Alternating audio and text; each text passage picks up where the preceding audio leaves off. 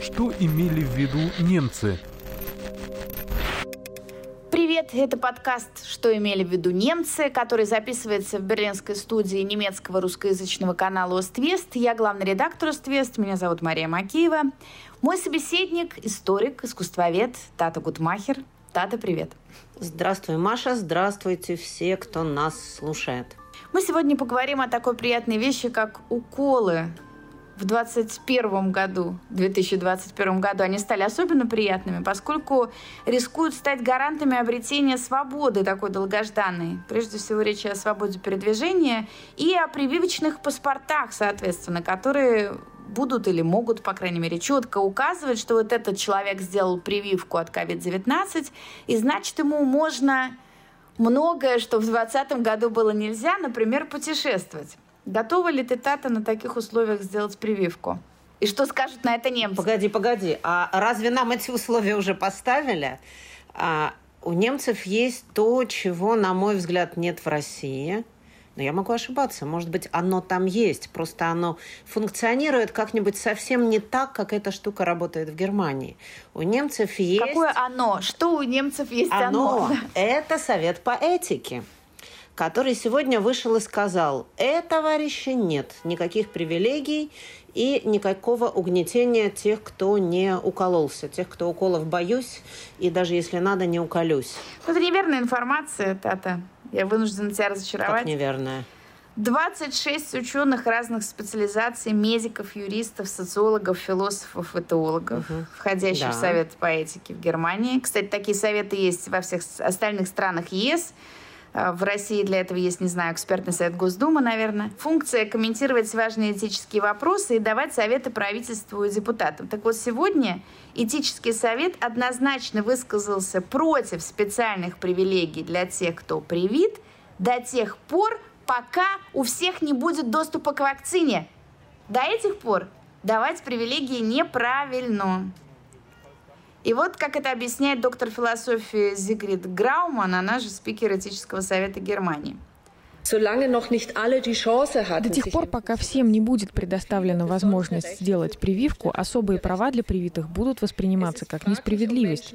Также возникает вопрос, не будут ли в такой ситуации люди, которые не боятся заболеть и при этом не имели возможности сделать прививку, соблюдать правила защиты от инфекции. В связи с этим стоит задуматься о том, что эти правила должны оставаться в силе дольше, чтобы затормозить распространение болезни. Сохранение этих правил оправдано до тех пор, пока все не получат доступ к прививке, защищающей от болезни. То есть пока этический совет Германии дал людям, тебе, Тата, необоснованную уверенность в том, что они против прививочных паспортов. Они считают, что пока вакцинация не всем доступна, а что дальше будет, я не знаю. А, на самом деле они ведь правы. А, вообще-то говоря, действительно мы до конца не знаем, как эти самые прививки функционируют. Э, скорее всего, человек все равно может заболеть. Э, возможно, болезнь, течение болезни будет не таким тяжелым. Насчет возможности передачи вируса, это, насколько я знаю, по двум прививкам они еще ждут отчета. По одной прививке понятно, это AstraZeneca, если я не ошибаюсь. Там около 50% э, передачи. То есть все-таки чуть-чуть меньше при твоем кашле вокруг вот всего нехорошего распространяется. Ну и кроме того, действительно, с одной стороны, э, все справедливо о чем говорить, когда даже если я хочу, предположим, вот сижу я здесь сейчас у себя дома и внезапно хочу сделать прививку, так фиг же, да, да как бы я ни хотела, это невозможно в Германии, во всяком случае. У меня есть несколько знакомых, которые путешествуют э, между странами по работе и по делам. У них есть возможность выбора сделать прививку в России или не сделать ее в Германии. Что делать? Ну тут, э, подожди, тут два момента. Мы можем перейти к правилам прививок Германии, как действительно вакцин не хватает. Я точно предлагаю сейчас не быть э, вирусологами. Мы все читаем то же самое, что все остальные, то есть выводы других вирусологов. Тут речь идет о, о том, что прививочных паспортов не избежать. Вот что скорее значит сегодняшнее очень осторожное заявление этического совета Германии. Его этический вывод только в том заключается, что неэтично наделять привилегиями кого-то в тот момент, когда этот выбор доступен не всем. То есть вопрос же не в том, что мы ждем скорее вот дайте вакцину всем и возможность прививаться всем, и тогда мы согласны на прививочные паспорта. Или ты мне скажешь что другое, у тебя другое мнение, и ты хочешь получить прививочный паспорт при условии, что он даст возможность свободно путешествовать. Послушай, мне кажется, что мы все, слушая одних и, тем же, и тех же людей, слышим немножко разное. Я в их специальной рекомендации услышала, что спокойно никого нельзя дискриминировать. А, именно так, именно. Но речь идет не о дискриминации тех, кто не привился, а речь идет о дискриминации или не дискриминации. Те, кто просто не имеет доступа к вакцине. Хорошо, если тебя это не убедило, вчерашнее заявление Ангелы Меркель. Я тебе процитирую, или, по-моему, во вторник, э, как раз 2 числа она это сказала во время ток-шоу на телеканале АРД немецком. Она подчеркнула, еще раз подчеркнула, что вакцинация от вируса не является обязательной. Подчеркнула это. Но отметила, наступит момент, когда предложение пройти вакцинацию получит большинство граждан, и тех, кто не захотел прививаться, то есть воспользовался этот, этим выбором, нужно будет поставить перед выбором, если вы не хотите этого делать, значит, не сможете делать и каких-то других определенных вещей.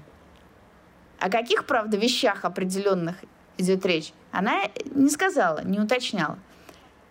Но это ровно о том же речь. Речь идет о том, что пока вакцины не хватает для всех, а в Европе действительно с этим плохо, до тех пор, Германия, по крайней мере, не ведет разговоров о прививочных паспортах. А вот дальше от этого никто не застрахован. Но у меня есть куча-куча свидетельств того, что дальше все будет э, как раз по моему негативному сценарию.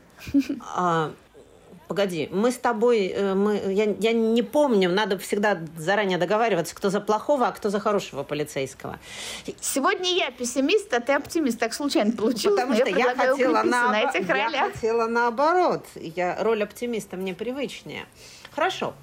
А, тогда я попробую... Так попробую... отлично, она, она у тебя. Она у меня. Она у Смотри. тебя по-прежнему, роль оптимиста. Да? Смотри, как мне кажется, я, как человек, который вырос на совсем других территориях. Я очень хорошо помню, что бывает после того, как выходит правительство и говорит, граждане, инфляции не будет. Граждане, деньги не обесценятся. Что мы делаем в такой ситуации? Беги, бежим покупать э, спички, гречку и так далее. Потому, когда выходит правительство какой-нибудь другой страны и говорит, граждане, не бойтесь, а, никого угнетать не будут, я на всякий случай думаю, где кто и как собирается меня угнесть. Вот. А, однако же по-прежнему, мне кажется, э, мне кажется, что то, что сказал этот самый совет по этике, оно немножко идет в разрез с вот этой красивой фразой Меркель. Но я действительно думаю, что все этим кончится. И я думаю, что эм, оно кончится неизбежно таким образом еще и по следующей причине. Если ты помнишь, э, в, этом самом, в этой самой длинной рекомендации от э, этического совета, который мы все сегодня послушали, э, там есть очень трогательное разделение на, государ... на епархию государственную, на государственные сферы и частные. А, и тут наступает вопрос юридических и э, других, так сказать, вопро- время, время юридических и других вопрошаний. Э, в Германии есть закон о том, что никто никому не может помешать, запретить войти в метро. Есть специальный закон, да, или войти, войти в какой-то транспорт. Однако же, уже э, сейчас есть некоторые авиакомпании, которые так аккуратненько начинают потихоньку заявлять, что, знаете, если у вас не будет Э, правильно нашитой звезды на одежде, то вы не полетите нашим самолетом. И э, тут наступает очень странный момент, потому что государство может в этой ситуации только рекомендовать частной компании вести себя так или вести себя этак. Как мы знаем, э, в Германии э, очень, ну, прямо скажем, не все национализировано, да и в России тоже. Да? И э, государство может действительно только до поры до времени повлиять э, на решение каких-то частных компаний. Э, сейчас же смешная вещь, которая получилась э, попыткой на государственном, на общеевропейском или общенемецком, поправь меня, если я ошибаюсь, уровне, запретить частным компаниям торговать тем, что они производят, я имею в виду вакцину, за границы Германии или Европы. Тоже такая очень забавная вещь. Ведь, извините, есть государственные интересы, которые прекрасны, но у частных компаний есть какие-то свои взгляды на вещи, и ты как государство, ну, конечно, можешь им запретить что-то делать, но тогда ты очень сильно ущемишь их права. Я никак не пойму, к чему ты ведешь в контексте прививочных паспортов, что немцы все равно скорее хорошие, чем плохие, даже если ведут прививочные паспорты, я правильно поняла? А, мне хочется верить, а, что этот самый этический совет, который я, может, и не так внимательно, как ты послушала, но я послушала его, а, мне кажется, что все-таки стоит надеяться, что они будут держаться до последнего, что они попытаются этого не делать. Но моя вот, э, вот те поджилки, которые, а, которые у меня русские поджилки, которые начинают трястись, когда я начинаю бояться того, что мои свободы ограничат, они трясутся ровно так же. И я понимаю, что когда государство, а оно нам предоставляет диалог. Мы как бы слышим, Меркель говорит одно, э, этический совет говорит э, не совсем то же самое. Кто-то говорит, а давайте подождем, пока цифра заражений будет ноль. Тут мне хочется продолжить эту мысль и сказать, а может быть мы подождем, пока люди перестанут умирать. В общем, это было бы самое... Вообще, в принципе, надо прекратить эту дурную привычку. Человечество вот как начало жить, так и умирает, умирает, умирает. В общем, это а, некрасиво просто. Просто некрасиво. Э, и мы слышим такую вот полифоничность. Мы слышим разные реплики. За счет этого я могу думать, э, сидеть и надеяться, что, может быть, все-таки все не так плохо, и, может быть, голос разума возобладает. В то же время, как мое внутреннее бедное дрожащее существо, которое вот тварь дрожащая, да, оно мне говорит, нет-нет, все будет так плохо, как только возможно, потому что в этом году уже все стало не то, что так плохо, как только возможно, а еще намного хуже. Я боюсь, что это кончится не очень хорошо. Э, я боюсь, что в конце концов э, все равно э, так или иначе нам придется э, еще долгое время смиряться с какими-то ограничениями. Единственное, что меня утешила одна вещь. Ты знаешь, маленькая вещь, не знаю, ты ее э, заметила или нет в этом докладе. Там, где говорилось о э, старичках э, в домах престарелых и людях, которые как бы не полностью за себя отвечают. А, что не надо их ограничивать. Мало ли, да, конечно, они имели возможность привиться, но они не привились, потому что не, э, не захотели этого делать, потому что не захотели или потому что, так сказать, их э, ментальное состояние было таково, что не позволило им принять такое столь разумное э, решение. Так вот, давайте их тоже не очень ограничивать. Давайте все равно разрешим старичкам вместе кушать за одним столом и так далее. Ну, классно, если... По-моему, это оставляет нам некоторую надежду на то, что, может быть, нас не всех чипируют, так, Выражусь да. так аккуратно. Сейчас не будем в сторону чипизации двигаться, это нас далеко заведет. Э, я протестую против того, что нужно быть обязательно старичком для того, чтобы у тебя был выбор. Но это немножко, может быть, странно звучит, но у тебя должен быть выбор, прививаться или нет. Э, даже в 2020 или там 2021 году, когда э, речь о болезни, изменившей всю нашу жизнь.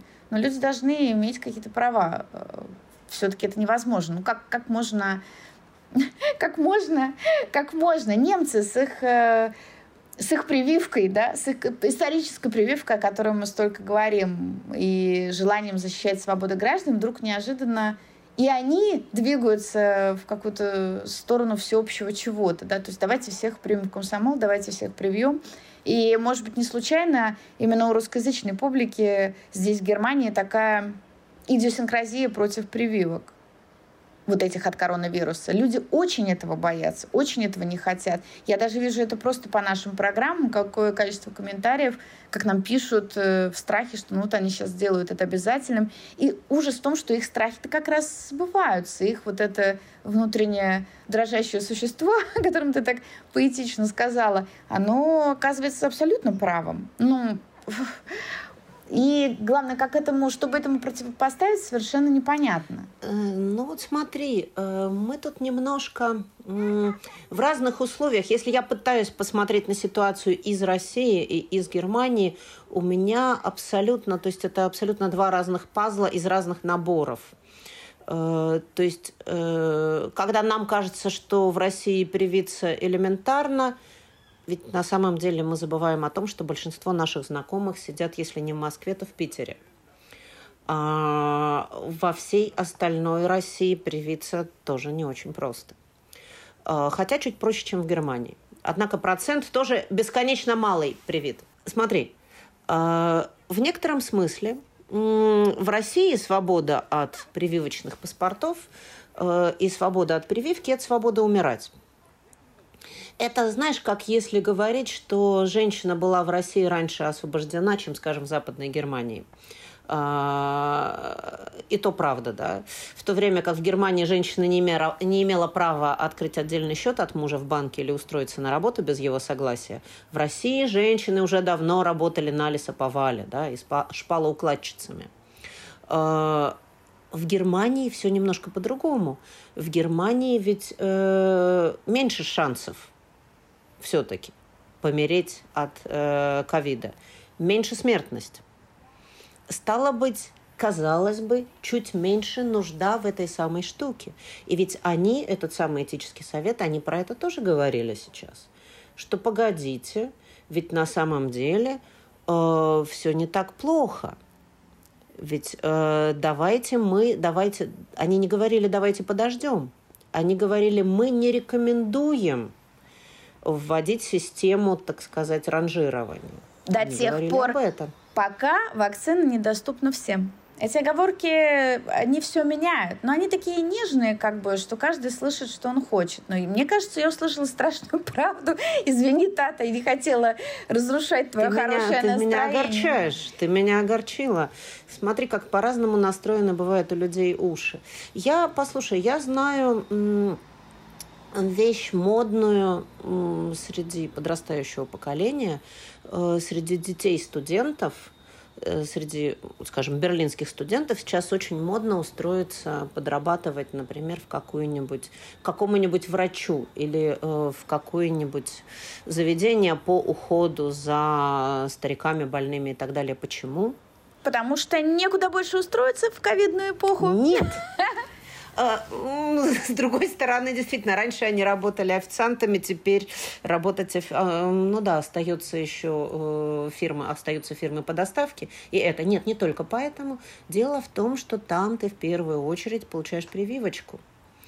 И вот эта надежда на то, что ты после этого станешь немножко сверхчеловеком, она, конечно, движет подрастающим поколением так вот очень хорошо.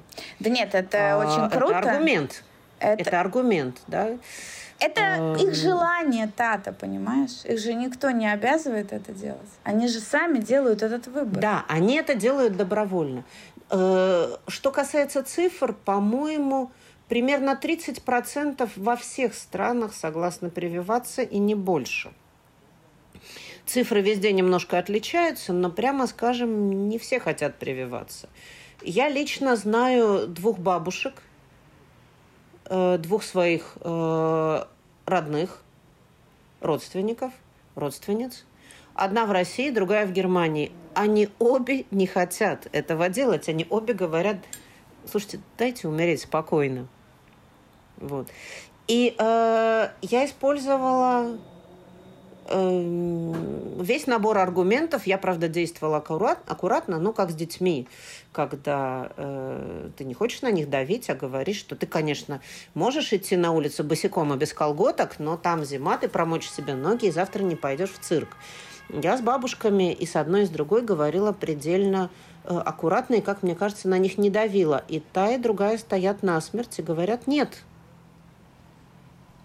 Одна бабушка чуть более образованная, другая бабушка чуть менее. По-моему, уровень образования, страна проживания на это не влияет. У меня такой маленький, я понимаю, у меня очень э, непоказательный э, опрос, но тем не менее. А вот э, из подрастающего поколения как раз очень многие во всех странах э, первыми стоят в очереди. Я не знаю, с чем это связано. Возможно, они верят в науку больше, чем бабушки. Возможно, они верят э, в то, что государство принимает правильное решение, верят в свой этический совет. Э, может быть, они просто опыты на себе ставят, я не знаю. Это разные разговоры, на мой взгляд. Разговор о вере в вакцину и разговор о необходимости заставлять верить во что-либо. То есть, когда речь идет об убеждении, о том, на каких основаниях люди принимают свои решения, они могут нам казаться глупыми или умными, это не так важно. Это один разговор.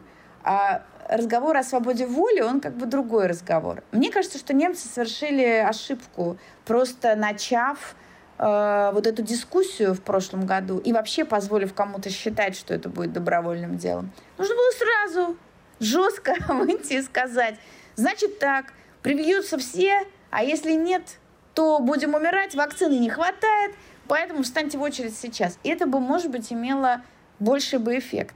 Ведь весь же прошлый год европейские политики, вообще немецкие в частности, говорили о том только об одном. Прививки будут добровольными. Они будут добровольными, добровольными, добровольными. Прививочных паспортов не будет. Шпан говорил. Мы достигнем коллективного иммунитета при, при условии, да, будет, все будет добровольно. Мы достигнем и так. Он был очень уверен.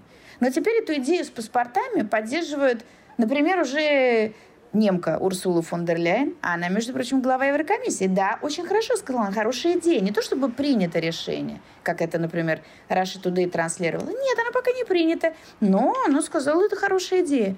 Ну и, наконец, самые последние новости. Тата, сейчас ты как оптимист должна крепко взяться за что-нибудь Да, Оста, Хорошо, я, я молюсь, а ты читай. Сложила молитвенно руки достаточно крепко. 3 февраля, Тата, 3 февраля, Дания торжественно презентовала прививочный паспорт. И он заработает с весны. А 4 февраля, Тата, Швеция объявила, что начала разрабатывать электронный прививочный сертификат. К лету надеется поспить и позволить тем, кто вакцинировался, свободно путешествовать. И выясняется, в частности, мы же не интересуемся, как дела вот в каждой прямо стране, что граница Швеции, которая совсем недавно была еще таким оплотом сопротивления, вот же же, вот же люди не вводят карантин. Так вот, граница закрыта, да, карантин не вводят, но они просто закрылись, и иностранцев пускают в связи с какими-то сверхобстоятельствами. Газета Daily Mail, как Хохму, рассказывает историю, как женщина 60 с чем-то лет выдавала себя за 18-летнюю, чтобы проехать в Швецию навестить свою маму из Дании. Потому что по вот этим антиковидным мерам, если ты ребенок, хочешь навестить родителей, ты можешь поехать даже с иностранным паспортом, но тебе должно быть меньше 18. И вот ха-ха-ха, представляете, как смешно, и 60 плюс, и она говорила, что 18. Да от хорошей ли жизни она это делала? Позвольте, Daily Mail, что же вы смеетесь? И иностранцы пускают только по чрезвычайным причинам, надеясь, видимо, внутри там у себя всем переболеть. А когда это произойдет, будет уже паспорт прививок готов. И шведы говорят, что будут координировать это со Всемирной организацией здравоохранения с Евросоюзом. И тут я хочу тоже твое внимание обратить. Не советоваться, не совещаться, не этические советы созывать, вот эти все благоглупости. Давайте решим все что-то вместе – координировать. Мы у себя вводим, а вы давайте скоординируем, как это будет работать, если вам почему-то это вдруг неудобно или что-то. А не спрашиваем вашего мнения, уж тем более разрешения. И я хочу еще дать возможность и тебе, и нашим слушателям узнать, что об этом думает министр финансов Дании, поскольку Дания тоже уже как данность презентовала прививочный паспорт. Men der er jo også dele af det danske samfund, som har øh, behov Определенная часть датского общества хотела бы уже сдвинуться с мертвой точки. Бизнес-сообществу необходимо иметь возможность путешествовать, поэтому я рад объявить сегодня о новом партнерстве между правительством, бизнес-сообществом и культурным сообществом по разработке цифрового прививочного коронапаспорта. Первый шаг в эту сторону до конца февраля на сайте ведомства здравоохранения будет доступна информация по результатам ваших тестов на коронавирус и сделанные вам прививки. В рамках сотрудничества между между правительством, промышленностью и бизнес-сообществом мы разрабатываем технологическое решение для нового цифрового прививочного паспорта. Это займет 3-4 месяца, после чего мы смогли бы начать постепенное и спокойное снятие ограничений для датского общества. til at vi forhåbentlig kan begynde en gradvis, rolig genåbning af от danske samfund. Ну, что ты хочешь от стран, которые самые социалистические во всей Европе? Наши северные соседи, говоря я сидя в Берлине, аккуратно говорю, они все-таки куда более социалисты, чем мы тут. А, к сожалению, боюсь, что это абсолютно неостановимый снежный ком. Это как э, лавина в горах. Э, от которой, ну, ты можешь укрыться в домике, но тебя потом завалит снегом, и э, через несколько минут или лет тебя найдут. Скорее не найдут, конечно. Э, я думаю, что это правда неостановимая вещь. Я, э, как известно, чрезвычайное положение, а оно наступило во всем мире примерно одновременно – это верный способ для того, чтобы пересмотреть вопросы власти. Да? Кто главный, кто выпускает, кто решает, э, кому и в каком виде можно ходить. Помнишь э, Леонова, который говорил, что выколю моргало и велел всем помыть перед едой руки? Э, вот сейчас правительство каждой страны оказалось в такой роли. На самом деле Леонов в детском садике работает, ничего плохого не совершал, но с немытыми руками за стол теперь садиться нельзя. Э, я просто сама себя пытаюсь убедить, что, может быть, он на самом деле вот не тот бандит, а он просто в образе бандита и велит мне вымыть руки. Понимаешь?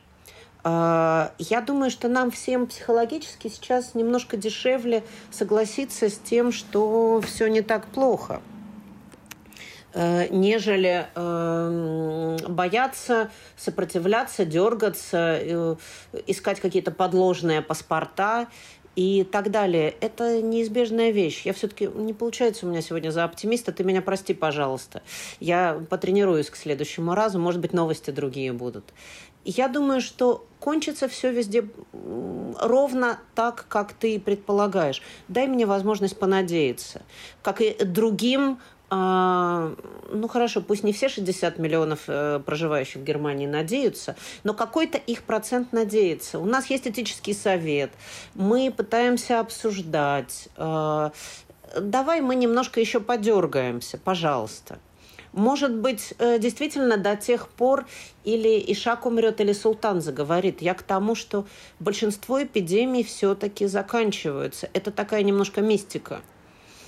Ты через... сейчас как э, историк должна всех утешить. Я предлагаю тебе через такой рефрейминг сделать, через исторический опыт.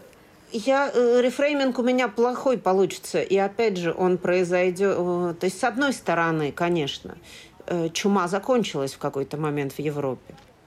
Но чума привела к тому, что возникли абсолютно новые государства которые закончились спустя несколько столетий революциями и так далее, которые на тот момент времени были наиболее удобными для того, чтобы Европа начала дальше опять функционировать. Боюсь, что эта чума закончится тоже реорганизацией того, что мы так условно назовем словом «государство». Я даже не знаю, в единственном или во множественном числе. Это все тоже будет пересмотрено.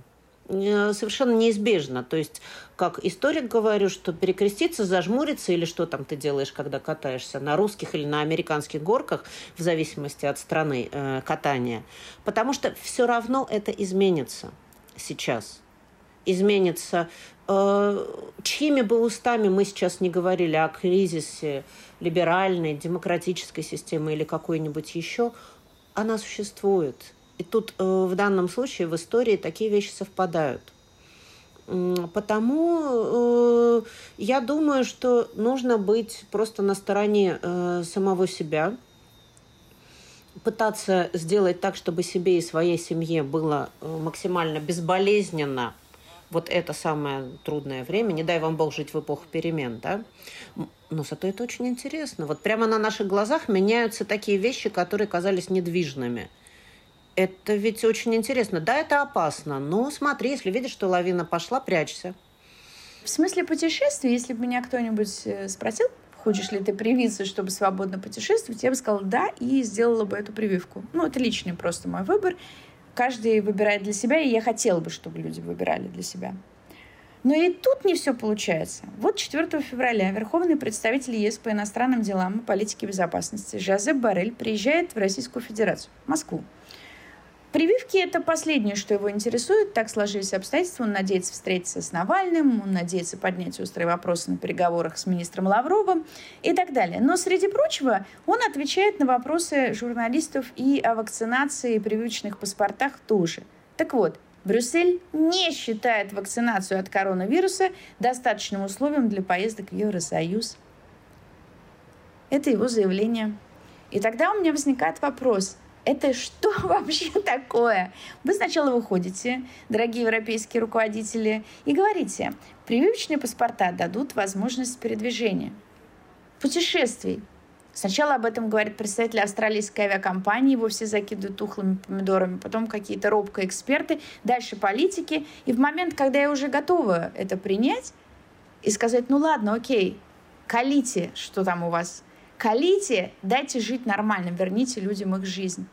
И в этот момент мне говорят, не, а это недостаточные условия. А что тогда достаточные условия? И тут мы выходим э, на философию уже не такого уж, не то чтобы общечеловеческого, ну, не скажем, не семейного рода, да, не о семье разговора, а о том, как устроено общество, ну, свобода воли и вообще чего хотят от нас правительства. И начался ли уже тот самый период, о котором ты говорила, переделка мирового порядка – под видом так сказать, ликвидации последствий пандемии. Он начался, благополучно начался и очень давно начался. Еще в прошлую эпидемию, которая была сто лет назад.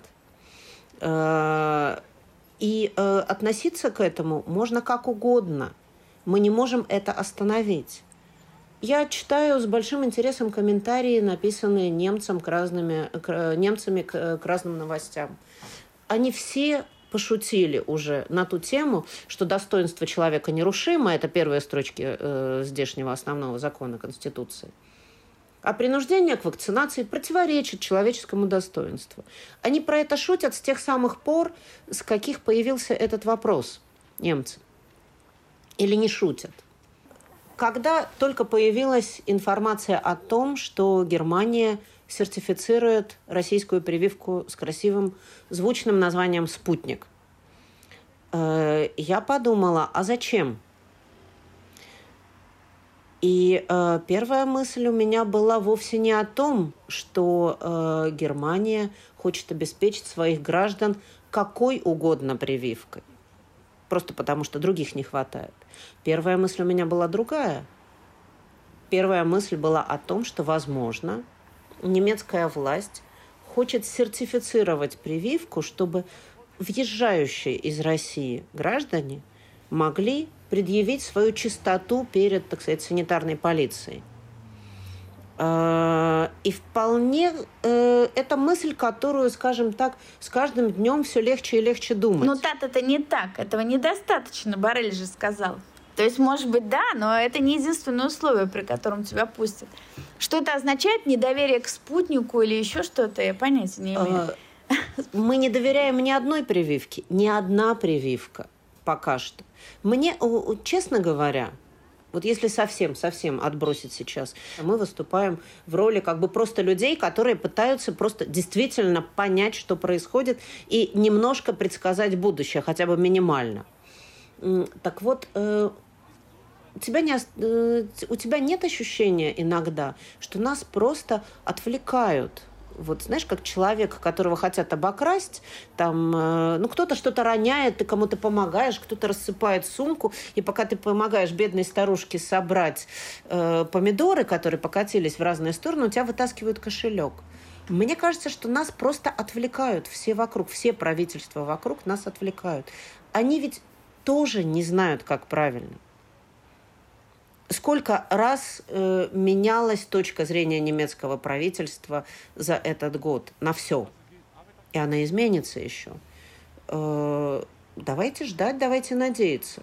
Так выпьем же за перемены. Я предлагаю в таком случае э, завершить на этом и ну, надеяться на лучшее нужно всегда. Но во всяком случае, то, что ровно через неделю новости нас снова поразят, и нам снова будет что обсудить, я в этом абсолютно убеждена. Или даже раньше. Это Тату Гутмахер, историк-искусствовед. Это канал Уствест Мария Макеева и наш подкаст «Что имели в виду немцы?». Подробности можно найти также на уствест.тв и самые последние новости тоже там. Пока. Что имели в виду немцы?